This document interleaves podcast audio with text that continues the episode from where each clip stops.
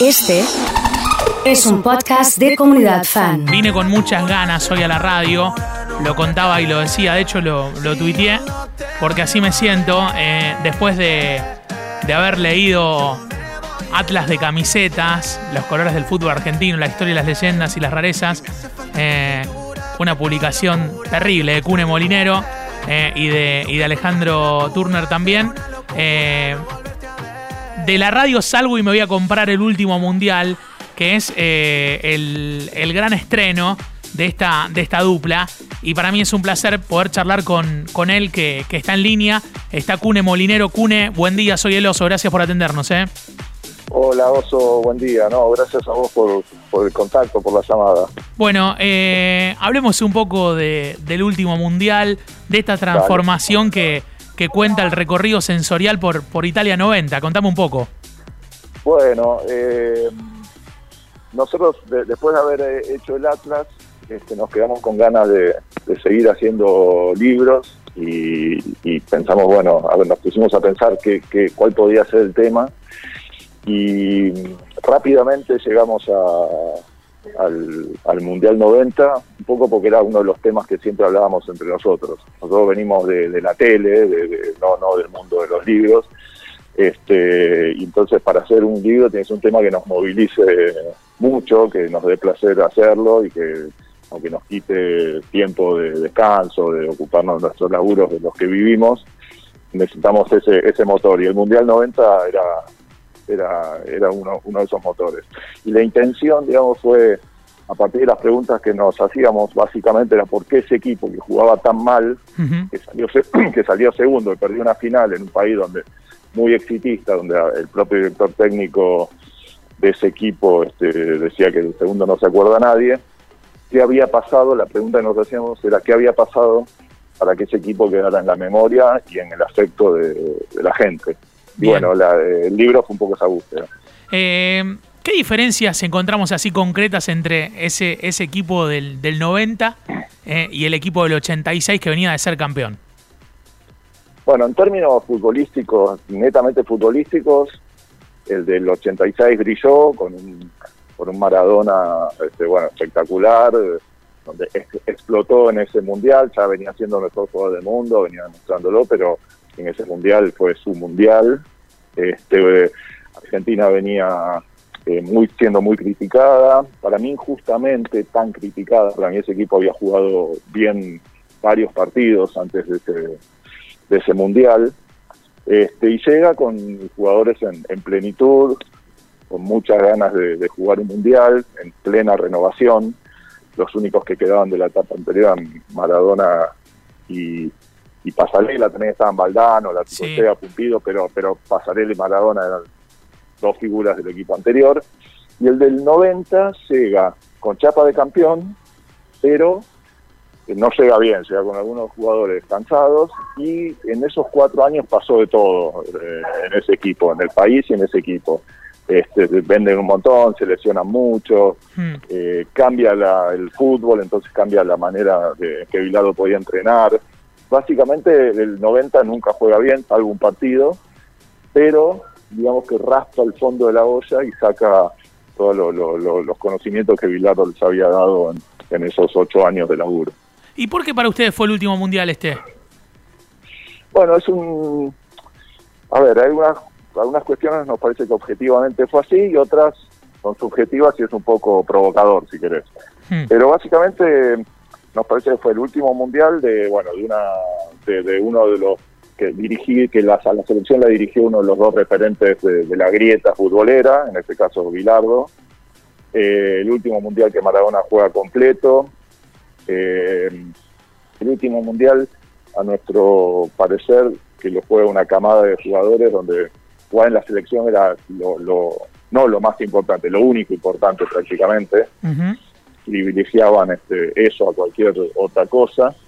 Y después algunos, unas cuestiones más objetivas, fue el último mundial para el periodismo del, del fax y de la máquina de escribir, Sí. el último mundial de los países socialistas, de algunos países socialistas, como la URSS, que dejó de existir, Alemania Federal sale campeona del mundo, pero como Alemania Federal, no como Alemania Unificada, Sí. Yugoslavia, Checoslovaquia. Este, era un mundo cambiante, estaba cambiando. Cune, tenemos a, un montón de, chicos que, escuchan la radio, que conocen por ahí, eh, a través de, videos, de cosas que quedaron en material de archivo, eh, lo que sucedió en ese mundial. Pero, ¿cómo le, ¿cómo le definimos la figura de Sergio Goicochea en ese equipo? Oh. Y es como el, el pibe que más chiquito que lo invitan a la fiesta este, y que van todos sus amigos facheros y la más linda de golpe dice, señale, dice vos, vos, vos sos el elegido. Algo así, él iba a, ir al banco de suplentes, a mirar de cerca a esos monstruos, a, sumar experiencia, pero desde, el banco. Este, y de golpe se encuentra, por la desgracia de Pumpido, que se fractura en un partido siendo, siendo titular. Y para colmo, eh, le tocan penales y, bueno, era un especialista y termina siendo el, muchachito de la, de la película. Pero es más o menos así, fue a ver un poco de paseo, a ver qué pasaba, a sumar experiencia con humildad y de golpe la más linda le dijo, vení, sos vos. ¿Considerás que, que Diego termina pagando muy caro en términos individuales eh, haber eliminado a Italia de aquel mundial? Eh, sí, sí, yo creo que sí y no hablo de, una conspiración eh, así hecha y derecha, porque él también dio motivos, digamos, el, antidoping le dio positivo porque este, este, porque había una sustancia, ¿no? no, le cambiaron el frasquito de, este, con que le hacen el análisis. Pero sí, este, yo creo que él pagó muy caro emocionalmente, este, yo creo que fue un estrés muy, muy, muy fuerte ese mundial para, para Maradona.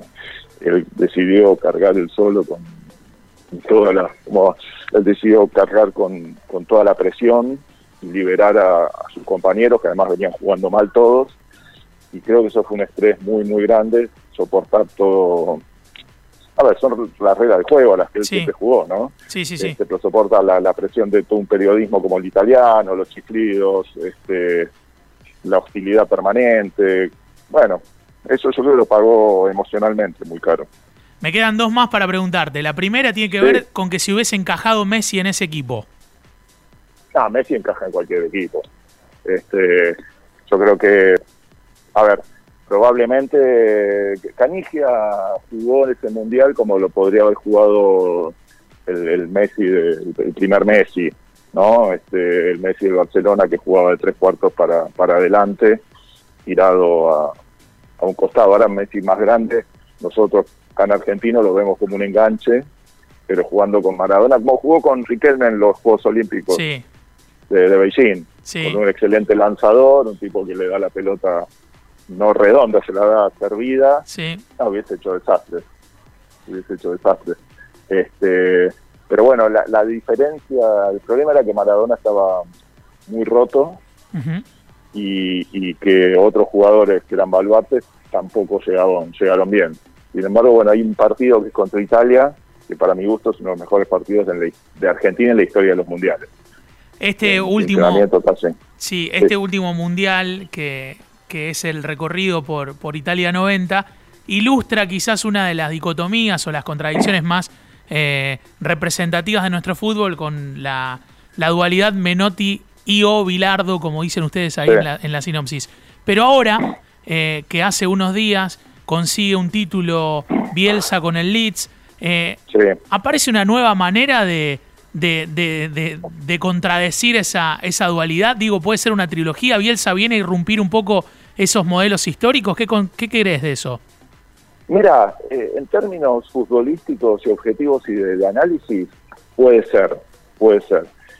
Eh, creo que tiene algo de... Es muy particular, creo que es otra cosa. Este, a veces el bilardismo se lo quiere apropiar, a veces el menotismo. Me parece que es, que es fruto de, una, de una geografía, de una ciudad, de una época, de una familia, ¿no? Como, pero yo creo que en términos históricos tuvo su oportunidad en Corea-Japón en el 2002 y no, no, no, no pudo quedar como la tercera pata, básicamente por el resultado.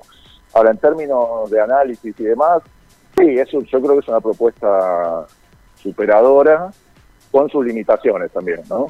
Este, pero bueno, eh, él tiene una, personalidad muy, muy particular, eh, una pasión, yo creo que en ese sentido es más comparable a Bilardo que a Menotti en cuanto a la pasión, a la obsesión por el fútbol. ¿sí? Este, creo que sí, que es en, cierta manera eh, superador, es una, mirada superadora del fútbol, de aquella dicotomía, este, pero bueno, todo muy relativo, ¿no? Porque siempre hay, digo, hay partidos de, Menotti muy, muy bilardistas, partidos de Bilardo muy menotistas, es, toda una mezcla. Pero además, bueno, Bielsa además tiene una, más allá del fútbol, tiene una ética que a, veces este, es lo que trasciende sus su propios planteos futboleros, ¿no? Tal cual. Eh, hay un montón de mensajes de, oyentes preguntando por el libro eh, y hay uno que dice, eh, preguntale a Cune la historia, la anécdota de, de Monzón el día que se enteró que iba a ser titular. ¿Qué pasó? no, eso es genial. Monzón es un personaje hermoso, las, las pasó todas, pero llega ese mundial, eh, la gente piensa que es nuevo, pero en realidad él entrenaba desde los juveniles, con hacía ocho años con, con Bilardo. Y después del partido en Camerún, Bilardo mete cinco cambios. Uno de ellos es la entrada de Cerrizuela y de Monzón, eh, como stoppers, como parecido a los marcadores centrales, digamos. Y, y Bilardo dice algo así como, bueno, ahora van a jugar los que quiere el periodismo. Y Cerrizuela medio se ofende, entonces vuelve con ahí todo con cara, este, vuelve ofuscado la concentración y Monzón le dice, hoy me Tiburcio, lo contaba así, se rizó y nos moríamos. decía, Tiburcio, Tiburcio, vamos a jugar, vamos a jugar, bien como lo marco a Protasov. Y saltaba y cabeceaba la pared. Así lo voy a ver, pa, pa. Y estaba Bausa, estaba decía, pará, loco, te vas a lastimar. No, así lo voy a marcar, y pa. Y nada, una cosa, una cosa increíble. Y después no, nos dijo una, una frase que es, dice, mira, yo quería ser campeón del mundo, sin duda, queríamos, todos queríamos ser campeón del mundo, pero yo personalmente quería ser campeón del mundo por Maradona. Yo quería que Maradona sea campeón del mundo. Eh, amaba a Maradona y lo sigo amando. Así, así de concreto y de, y de potente es esa frase. Tremendo. Eh, Cune, agradecerte la charla y, felicitarte. Eh. Bueno, muchísimas gracias. Este, la verdad que charla lindísima, te, te agradezco mucho. Un abrazo grande. ¿eh? Un abrazo grande, hasta pronto. Es Cune Molinero, estábamos hablando del último mundial recientemente editado. Cune está trabajando en la televisión pública, fue el productor ejecutivo de Caiga quien caiga, de CQC en algún momento, eh, y queríamos charlar con él en esta mañana de la comunidad.